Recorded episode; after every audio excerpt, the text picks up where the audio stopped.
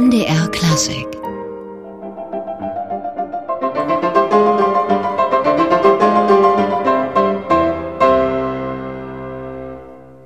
Josef de Benauer spielte hier Clara Schumann und wir befinden uns ja schon mittendrin im Clara Schumann-Jahr.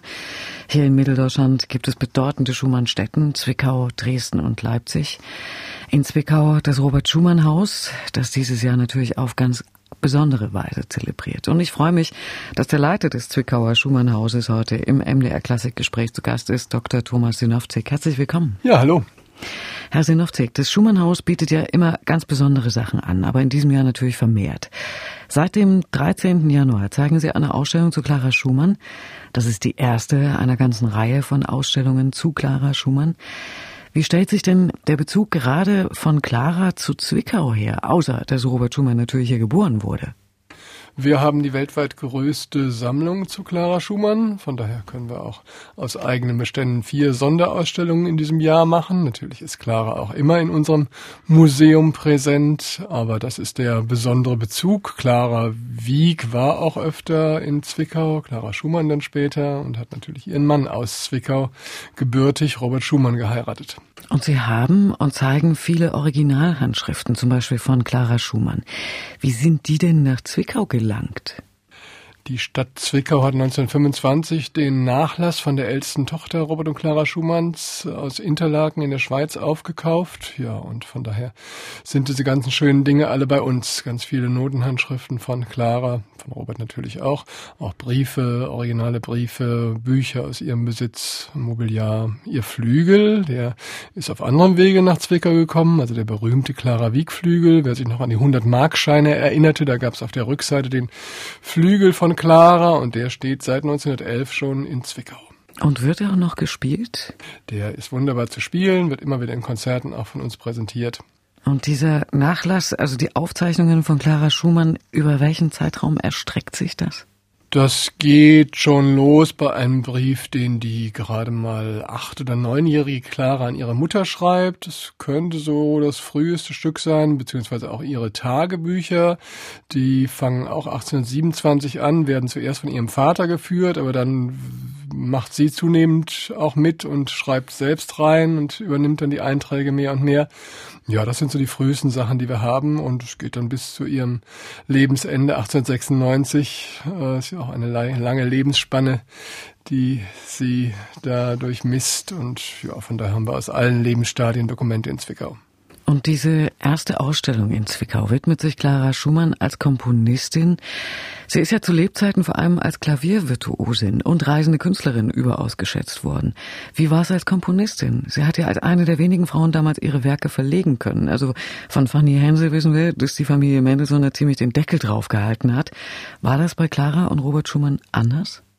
Ja, das ist eben was ganz Besonderes bei Clara, dass sie als Komponistin hervorgetreten ist durch Veröffentlichungen schon ja zu Jugendzeiten mit äh, gerade mal zwölf Jahren, elf Jahren eigentlich äh, veröffentlicht sie schon ihr Opus 1. Das ist sogar früher erschienen als Robert Schumanns Opus 1, 1831.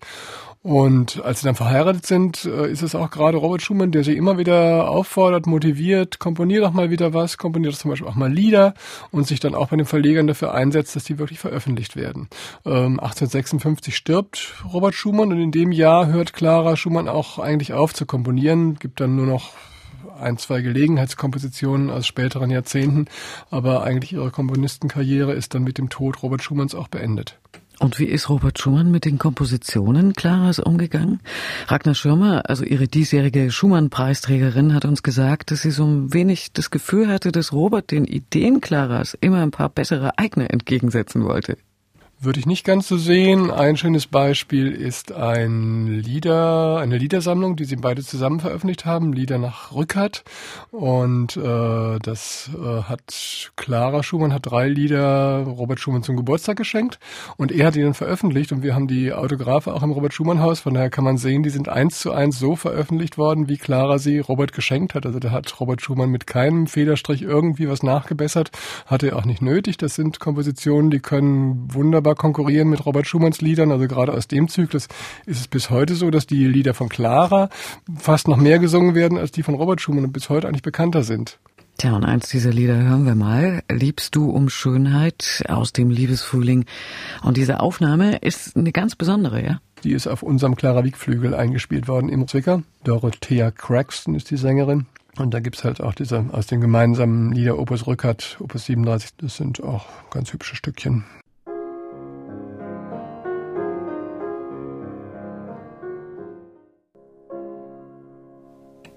Dorothea Craxton, Sopran und Hadaya Jedika am Clara Schumann Fortepiano des Schumannhauses Zwickau.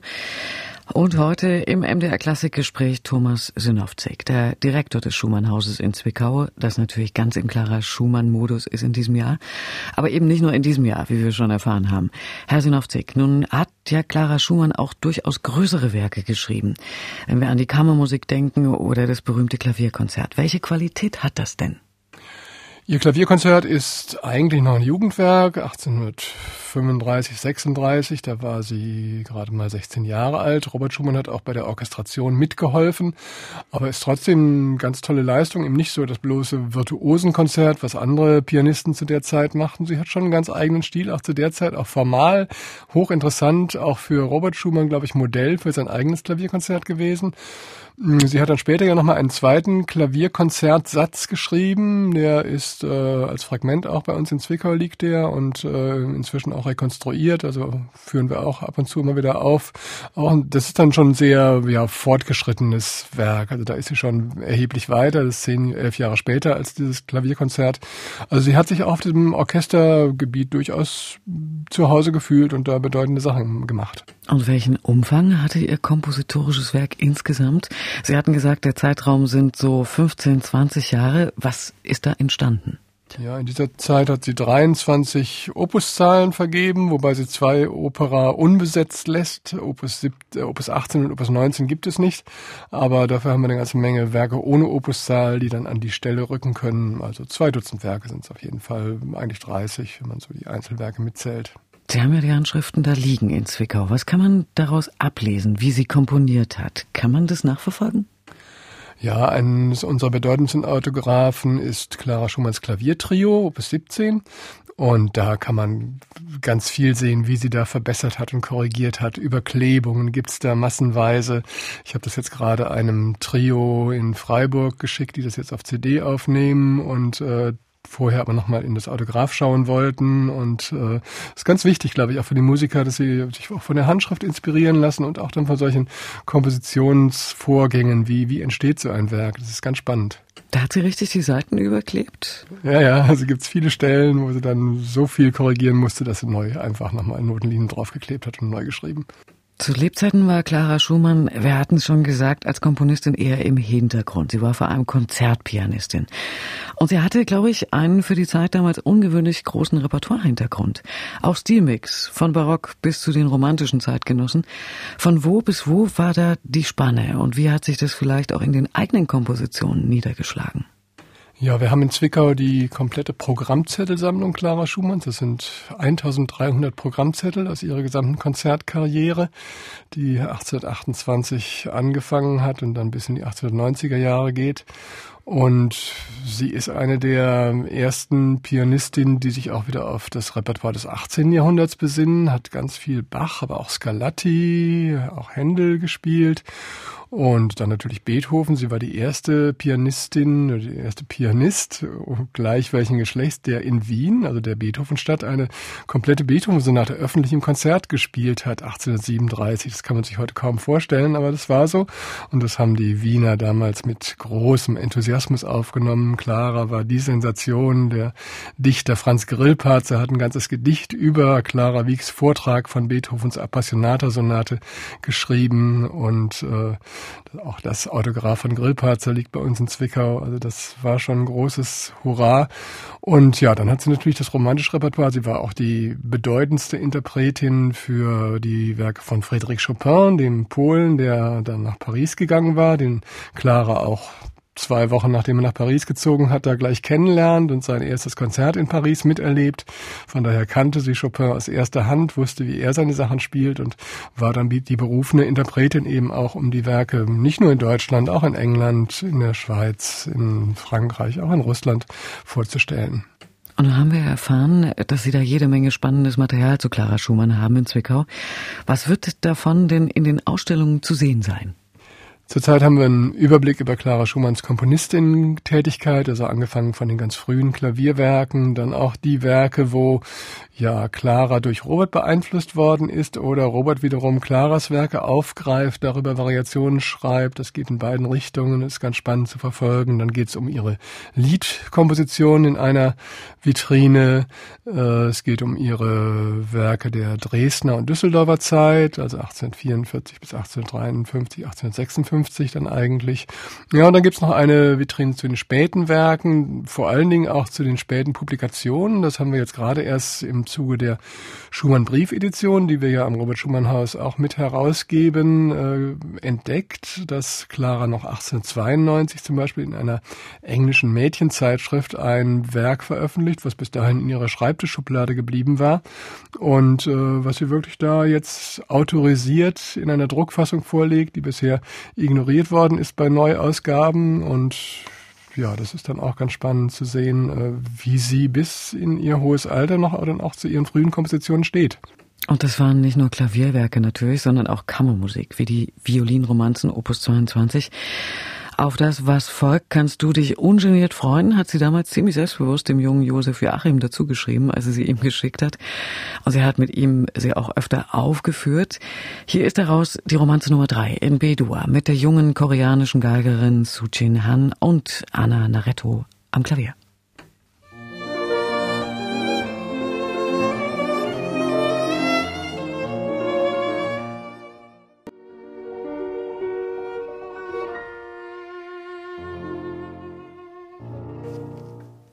Eine der Violinromanzen von Clara Schumann, die sie damals mit Josef Joachim oft gespielt hat.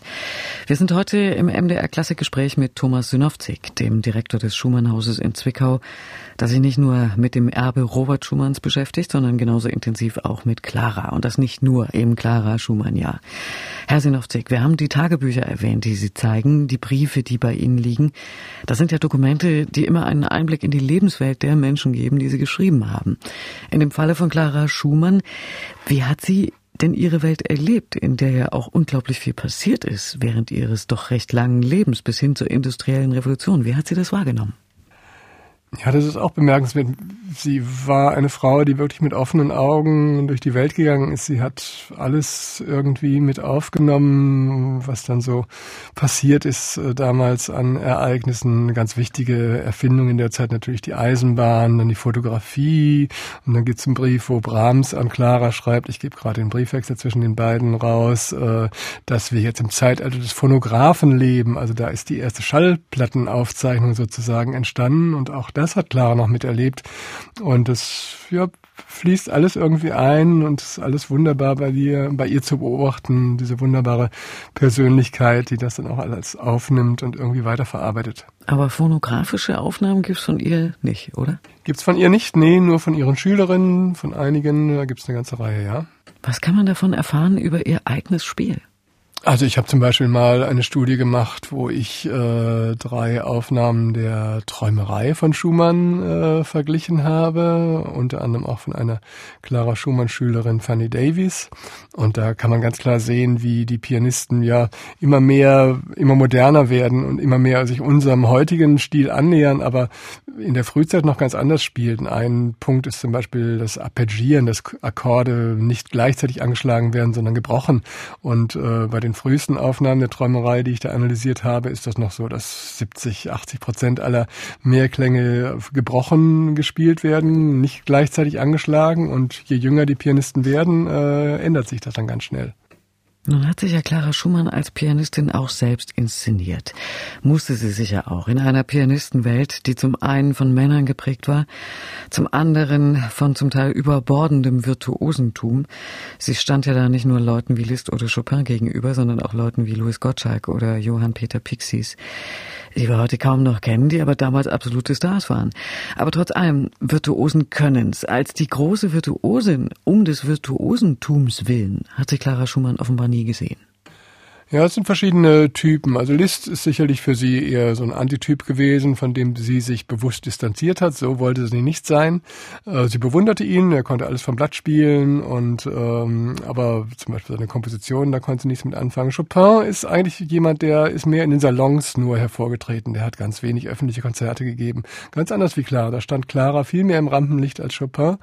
Und sie war aber ganz früh so anerkannt als, als auch die klassische Interpretin, die die wirklich ja darauf Wert legt, dass sie nur Repertoire spielt, was was wirklich anerkannt ist, was wirklich solide musikalisch gearbeitet ist und nicht irgendwelche nur technisch brillanten Virtuosenkram darbietet. Und das unterscheidet sie von vielen Pianisten ihrer Generation. Nun kann man ja aus Programmzetteln, vor allem wenn sie in solcher Fülle vorliegen wie bei Ihnen, viel ablesen, wie Programme damals auch ausgesehen haben. Sie haben vorhin gesagt, wie in Wien die Beethoven-Sonate das erste Mal vollständig gespielt worden ist von ihr. Davor gab es die offenbar nur satzweise zu hören. Wie sahen diese Programme aus von Clara Schumann? Ja, das ist auch sehr interessant. Es waren bunt gemischte Programme, eine Art von Programmgestaltung, die es heute eigentlich gar nicht mehr gibt. Wir rekonstruieren das jetzt auch gerade zum Clara Schumann ja in ein paar Konzerten in Zwickau ganz bewusst, ähm, dass wir mal wirklich Programmzettel von Clara nehmen und die komplett nachspielen lassen äh, von berufenen Interpreten. Ragnar Schirmer zum Beispiel auch dabei. Äh, ganz wichtig und fast unabdingbar war, dass in jedem Konzert auch irgendwie Vokalmusik sein musste. Irgendwas musste gesungen werden äh, ob das jetzt Sololieder mit Klavierbegleitung waren oder auch mal Chorlieder. Ähm, ja, dann ist meistens Orchester dabei. Es gibt auch Kammerkonzerte natürlich, äh, wo dann aber auch nicht nur in dieser einen Besetzung, wenn jetzt eine Trio-Besetzung da war, dann gab es dann auch mal nur Geige und Klavier zum Beispiel. Das Cello hatte mal Pause. Also möglichst bunt wechseln, bunt gemischt, abwechslungsreich. Und das ist natürlich heute eigentlich auch noch attraktiv. Deshalb finde ich schön, sowas mal wieder auch zu Gehör zu bringen und gucken, wie das heutige Publikum darauf reagiert reagiert. Und wie reagiert es drauf? Das ist durchaus interessant und wird gut angenommen. Ein Problem vielleicht bei diesen frühen Konzerten des 19. Jahrhunderts, dass die meistens sehr lang sind. Äh, da muss man dann gucken, dass man ja auch die kürzeren auswählt oder eventuell auch mal ein Stück weglässt. Ähm, aber was wir dieses Jahr machen, können wir, glaube ich, gut auch komplett machen am Stück. Und das sind sehr schöne Sachen. Wir haben zum Beispiel dann Claras Künstlerjubiläumskonzert, als sie 60 hm, Jahre, nachdem sie zum ersten Mal im Leipziger Gewandhaus aufgetreten ist, wurde ein Festkonzert in Frankfurt am Main nur mit Werken von Robert und Clara Schumann geboten und äh, da gab es dann ja äh, Sachen von Clara, ihren Marsch und von Robert Schumann äh, und sein Klavierkonzert, auch Chorlieder von Schumann. Das werden wir im September in Zwickau zu Gehör bringen. Das sind ganz spannende Sachen. Und aus den Programmzetteln kann man sicher auch ablesen, wie oft sie eigene Stücke gespielt hat. Ja, das ist auch ganz interessant. Ähm, haben wir jetzt auch in der Ausstellung drin. Sie hat zum Beispiel ihr Klaviertrio Opus 17 erst 13 Jahre nachdem es komponiert und veröffentlicht war, zum ersten Mal öffentlich in einem Konzert aufgeführt. Das war dann in Wien. Vorher nur in Privatveranstaltungen und bekennt sich dann auch dazu und sagt, oh, ist das nicht mutig, dass ich jetzt endlich mal mein Klaviertrio öffentlich spiele. Und äh, aber bis in ihre letzten Schaffensjahre, Auftrittsjahre spielt sie auch immer wieder eigene Kompositionen, vor allem ihre Lieder kommen immer wieder vor. Also es war schon auch für sie ein wichtiger Programmpunkt. Und Sie zeigen ja dann im Schumannhaus in Zwickau, also in einer weiteren Ausstellung, Clara als die reisende Künstlerin, den Star sozusagen. Wir haben da ja vielleicht ein bestimmtes Bild von ihr, was vielleicht auch durch Lithografien und ähnliches kolportiert wird. Clara als die junge, blühende Künstlerin. Ist das ein Bild, das so stimmt? Ja, ich glaube, die Porträts sind auch ganz anschaulich und geben schon einen ganz guten Eindruck von Clara. Auch da, wir haben eigentlich die ganzen authentischen Porträts, äh, ja, ich sag mal 90 Prozent äh, in Zwickau im Original und können das wunderbar verfolgen, dann auch aus ihren Fotoalben, als dann die Fotografie aufkommt äh, und wie sie wirklich reift und ja, auch so dann zur hohe Priesterin der Kunst äh, sich da stilisiert und ähm, aber auch diese frühen Lithografien Biografien, die es gibt, ähm, das ist schon das junge Mädchen, klar, sie war auch einfach eine sehr hübsche Frau, hübsches junges Mädchen und äh, die da am Klavier sitzt, am Flügel sitzt und dann die großen Werke spielt mit flinken Fingern. Das kommt schon ganz gut bei diesen Bildern raus. Na, dann stellen wir uns jetzt mal diese junge Clara vor. Hier in Persona von Susanne Grützmann am Klavier mit einem Caprice aus dem Opus 2.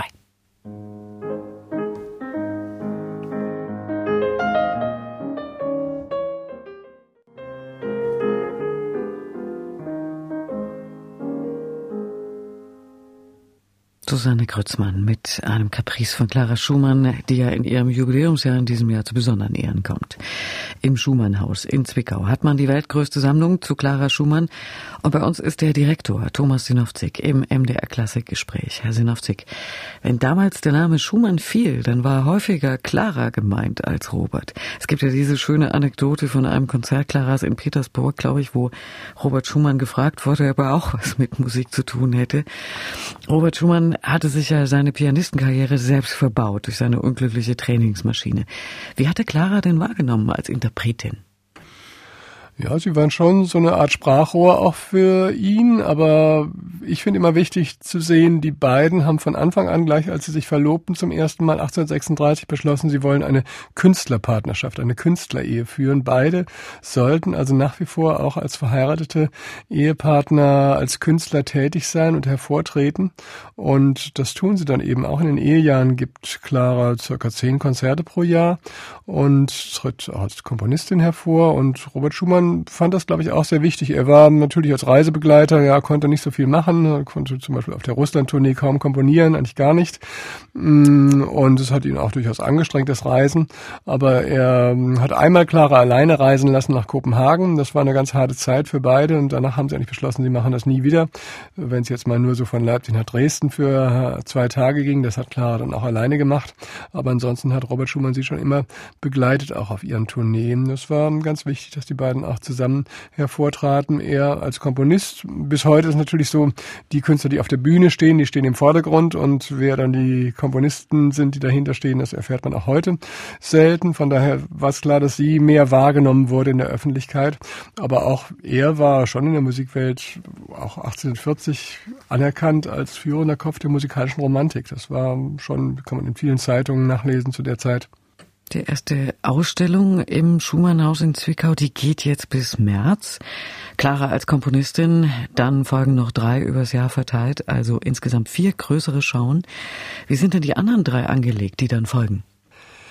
Wir machen noch was zu Clara Schumann und ihren Kindern. Natürlich auch ein Thema, dass sie auch Mutter war und ihre Kinder erziehen musste. Sie hat dann sogar die Enkelkinder auch noch in Frankfurt großziehen müssen in den letzten Lebensjahren, weil der Sohn Ferdinand arbeitsunfähig geworden war und dann alles an Clara wiederum hing. Dann gibt's eine Ausstellung Clara on Tour über ihre Konzertreisen, wir gucken, wo hat sie gespielt, was hat sie verdient, wo ist sie aufgetreten, ihre Konzertzettel zeigen, was hat sie für Repertoire, auch was für Flügel hat sie gespielt. Ja, und dann noch was zu Clara Schumann und ihren Schülerinnen und ihren Schülern, auch ein ganz spannendes Thema. Äh, das sind so die vier Themen, die wir dieses Jahr in Ausstellungen bearbeiten. Und das mit den Kindern war ja sicher nicht einfach. Sieben waren es letztlich, glaube ich. Wie hat sie das denn als reisende Konzertpianistin stemmen können? Vor allem dann, als sie nach Roberts Krankheit und Tod ganz allein damit war. Das war ja sicher alles andere als leicht für eine Frau damals. Wie ist das dokumentiert? Vielleicht auch in ihren Schriften? Ja, Clara Schumann hat ja acht Kinder zur Welt gebracht. Ein Sohn ist schon anderthalbjährig gestorben früh, aber die anderen erreichen alle das Erwachsenenalter. Aber sie muss die großziehen, nachdem sie dann immer mehr auf Konzertreisen gehen muss. Äh, bis dahin hat sie die zu Hause von einem Kindermädchen versorgen lassen, aber dann ist es doch so, dass sie die zum Teil auf Pensionate schicken muss äh, und sie da Schulausbildung dann richtig erhalten. Aber sie ist da ja sehr sorgfältig und macht sich unheimlich viel Gedanken, was sind die besten Schulen, wo jetzt ihre Söhne, ihre Töchter hingehen können. Es kommt auch vor, dass sie dann nach einem halben Jahr gleich wieder wechselt und die wieder woanders hinschickt, wenn ihr die eine Schule nicht gefällt. Und äh, ja, so ist das für sie schon ein ganz wichtiger Punkt auch ihres Lebens gewesen, ihre Kinder großzuziehen, natürlich für ihre Kinder auch zu arbeiten. Das kostet alles Geld, Schulbildung, Pensionate, das musste sie verdienen. Und äh, dann nimmt sie die Kinder zum Teil auch mit auf Konzertreisen, dass die Kinder auch auf der Schiene was lernen. Ähm, sie hat ja eigentlich alle Töchter so ausgebildet, dass sie als Klavierlehrerin tätig sein konnten. Äh, die jüngste Tochter ist die einzige, die auch eine Musikhochschule in Berlin besucht hat. Bei den Söhnen, ja, mit denen hat sie ein bisschen weniger Glück gehabt. Der jüngste war vielleicht der begabteste, der hat auch studiert, angefangen Jura zu studieren, dann zur Philosophie gewechselt, war auch ein begabter Geiger, hat ganz viele Gedichte geschrieben, von denen auch Brahms ein paar in Musik gesetzt hat. Der ist aber 25-jährig an Tuberkulose gestorben. Und der Sohn Ludwig, der kommt auch mit 20 in eine Irrenanstalt, wo er dann bis drei Jahre nach Clara Schumanns Tod noch leben muss. Und ja, der Sohn Ferdinand gründet eine Familie, aber wird dann, wie gesagt, durch ein ja, Räumerleiden und Morphiumabhängigkeit arbeitsunfähig und so dass Clara Schumann dann auch die Enkelkinder mit großziehen muss. Aber zumindest an die Töchter hat sie bis zu einem gewissen Grad ihre musikalischen Ambitionen weitergeben können. Genau, beim äh, einen Sohn Felix war auch ein Geigenstudium erwogen worden. Josef Joachim hat das sehr gefördert und hat gesagt, er soll doch bloß die Aufnahmeprüfung machen, aber Clara hat sich dann im Endeffekt, oder auch der Felix selbst hat dann gesagt, vielleicht doch nicht meine Stärke und ich werde sicherlich nie der große Geigenvirtuose, sondern höchstens Orchestermusiker und das mit dem Namen Schumann, ja. Der Ludwig, der hat erst eine Buchhändlerlehre gemacht, das klappte alles nicht so, dann Musikalienhändler, das ist auch nach kurzer Zeit gescheitert. Und dann hat Clara schon noch versucht, auch ihn zum Musiklehrer, Klavierlehrer wenigstens auszubilden und dann aber feststellen müssen, er ist im Prinzip überhaupt nicht lebensfähig musste ihn dann erst in ein Krankenhaus bringen und in eine Privatklinik, ja, und dann schließlich in die öffentliche Anstalt. Dann haben wir vorhin schon gesagt, wir nehmen sie heute durch die Bilder, die es von ihr gibt, vor allem als die junge, attraktive Klaviervirtuosin war. Sie hat aber ja bis ins hohe Alter konzertiert. Da gibt's diese schönen, weniger bekannten Altersbilder, wo sie einst äh, also so ganz ernst und erfahren auf den Betrachter wirkt, äh, auch vom Leben gezeichnet sicher. Wie hat man sie denn im Alter wahrgenommen als Künstlerin? Ja, sie war schon so die hohe Madame Schumann, das war auch so ein Begriff, der immer wieder auftaucht und ganz charakteristisch ist. Und sie war anerkannt auch natürlich als herausragende Interpretin der Werke ihres Mannes, das war ganz klar, das war ihr Privileg sozusagen. Sie hatte auch ein bisschen drüber gewacht, hat dann ja auch die Gesamtausgabe herausgegeben. Aber auch für, für die anderen Komponisten, auch Beethoven, war sie so die Standardinterpretin. Wenn Beethoven fest irgendwo war, Jubiläum gefeiert wurde, dann wurde sie immer angefragt, ob es aus Wien, aus Bonn, aus Hamburg war, dass sie da auch zu den Jubiläen mit auftritt. Und äh, das hat sie auch ja schon ein bisschen natürlich selbst auch dann weitergetragen, auch sich selbst stilisiert als hohe Priesterin der Kunst. Äh, Brahms schreibt mal, wie bist du denn erschienen im Konzertsaal als Priesterin? Ähm, meistens in Schwarz aufgetreten, das gehörte dazu, zumindest seit dem Tod ihres Mannes. Ähm, und ja, hat dann eben große Zuhörerschaften auch beeindruckt. Also sie war seit 1856 fast jedes Jahr in London. England war so einer ihrer Schwerpunkte. Da hat sie auch am meisten verdient. Und dann jeweils gleich dann mehrere Monate, die sie sich da niederlässt, um ganz viele Konzerte zu geben. Und St. James's Hall, fast 2000 Leute damals. Das waren dann schon ganz beeindruckende Erlebnisse, wo sie selbst auch, glaube ich, immer ganz gerührt war, welchen Publikumserfolg sie dann da so zutage förderte. Und Sie haben schon gesagt, Sie werden bei sich in Zwickau auch Ragnar Schirmer begrüßen, die sich ja insgesamt sehr intensiv mit Clara Schumann auseinandersetzt, schon seit Jahren, und mit ihrem Projekt Clara, also für Pianistin und Puppen, auch ein sehr beeindruckendes Bild der alternden Clara vor ihrem letzten Konzert gibt. Hier hören wir sie mit Claras Klavierkonzert A-Moll, diesem Werk aus der Jugend, der Eingangssatz Allegro Maestoso.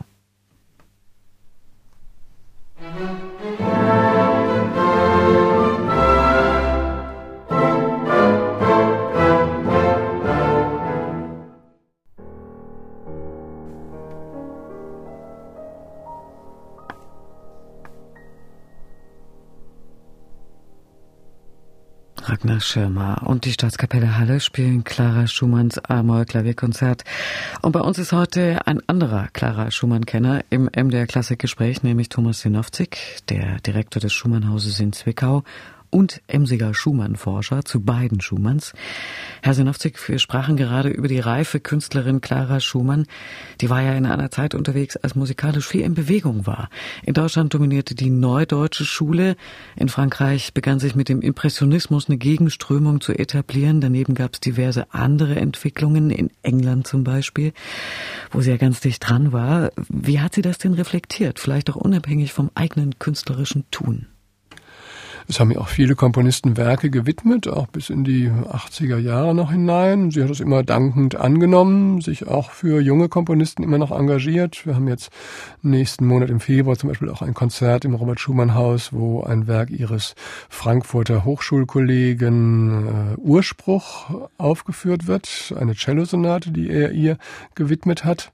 Und sowas ist auch ganz interessant, mal zu sehen, ja, was hat sie für Komponisten beeinflusst, inwiefern hat sie dann auch Werke von denen gespielt, auch das kam vor. Na, ist ja Herr Synowczyk, das Schumannhaus in Zwickau kein Ort, an dem nur betrachtet wird oder gelesen oder auch geforscht, sondern da klingt es natürlich auch und in diesem Jahr besonders sicher. Wie sehen die musikalischen Angebote jetzt im Clara Schumann-Jahr aus? Ja, wir werden im Laufe des Jahres Claras gesamtes kompositorisches Övre auch zu Gehör bringen, in Konzerten aufführen. Wir haben als Höhepunkt das Schumannfest im Juni, 6. bis 16. Juni. Und das wird dieses Jahr auch mit Meisterkursen begleitet, auch ganz bewusst im Hinblick auf Clara Schumann, die ja eine ausübende Künstlerin war, haben wir jetzt mal Meisterkurse für Klavier, da kommt der Pavel Gililov, äh, Cello, Gustav Revinius, äh, Geige, der Jaja Kless und Gesang mit Tsukoshirei haben wir als Dozenten gewinnen können. Und die geben dann vier, fünf Tage lang da für ja, Studenten, fortgeschrittene Musiker äh, Unterricht, öffentliche Meisterklassen, die man miterleben kann. Ja, und haben ganz buntes Programm von Konzerten, Kammerkonzerten, Orchesterkonzerten bis hin zu Puppentheater und Tanzaufführungen, Musiktheater, alles dabei in diesem Schumannfest im Juni. Das ist ein Schwerpunkt. Wir haben auch eine Clara Schumann Tagung. Das ist ein sächsisches Gemeinschaftsprojekt, wird auch von der Kulturstiftung des Landes Sachsen gefördert, ähm, wo wir in Zwickau anfangen, die ersten zwei Tage. Dann gehen wir nach Dresden, um da die Tagung fortzusetzen und enden in Leipzig. Also die drei Clara Schumann Städte sind dann da alle vertreten. Wie arbeiten die zusammen, gerade jetzt auch in diesem Jahr? Das geht ganz wunderbar. Es gibt ja das Schumann-Netzwerk, was 2006 ins Leben gerufen wurde. Hauptsitz ist in Bonn und wir treffen uns mehrfach pro Jahr mit allen Schumann-Städten und ja, machen Kooperationsveranstaltungen. Und ja, gerade in Sachsen Zusammenarbeit mit Leipzig, Schumann-Haus läuft ganz wunderbar. Wir tauschen Konzerte aus, Künstler, die dann sowohl in Zwickau als auch in Leipzig auftreten. Mit Dresden haben wir eine ganz feste Partnerschaft durch die Schumann-Brief-Edition und so gibt es da ganz vielfältige Kooperationen. Herr Sinowczyk, Sie forschen seit vielen Jahren zu Robert und Clara Schumann. Wenn man so draufschaut auf diese besondere Beziehung, wäre der eine ohne die andere oder umgekehrt möglich gewesen? Nein, ich glaube, die beiden kann man nicht auseinander dividieren. Die gehören einfach zusammen. Von daher, wir heißen Robert Schumann Haus in Zwickau, aber gegründet wurde das Ganze als Schumann-Museum schon 1910 und von Anfang an war es immer ein Museum sowohl für Robert als auch für Clara Schumann. Und äh, deshalb haben wir uns auch entschlossen, die Schumann-Briefedition ganz bewusst als Edition der Briefe nicht nur Robert Schumanns, sondern auch Clara Schumanns und auch sämtliche Briefe, die die beiden empfangen haben, anzulegen, weil es wirklich eine Künstlerpartnerschaft ist, die man nicht irgendwie zertrennen kann und eins ohne den anderen denken. Wir waren mit Thomas Synowczyk im MDR Klassikgespräch. Ganz herzlichen Dank. Auch natürlich verbunden mit dem Hinweis auf die gerade aktuelle Schumann-Ausstellung im Schumannhaus in Zwickau. Clara Schumann als Komponistin. Das Schumannhaus leicht zu finden am Hauptmarkt 5 in Zwickau. Öffnungszeiten täglich außer montags 10 bis 17 Uhr, sondern am Sonntag 13 bis 17 Uhr. MDR Klassik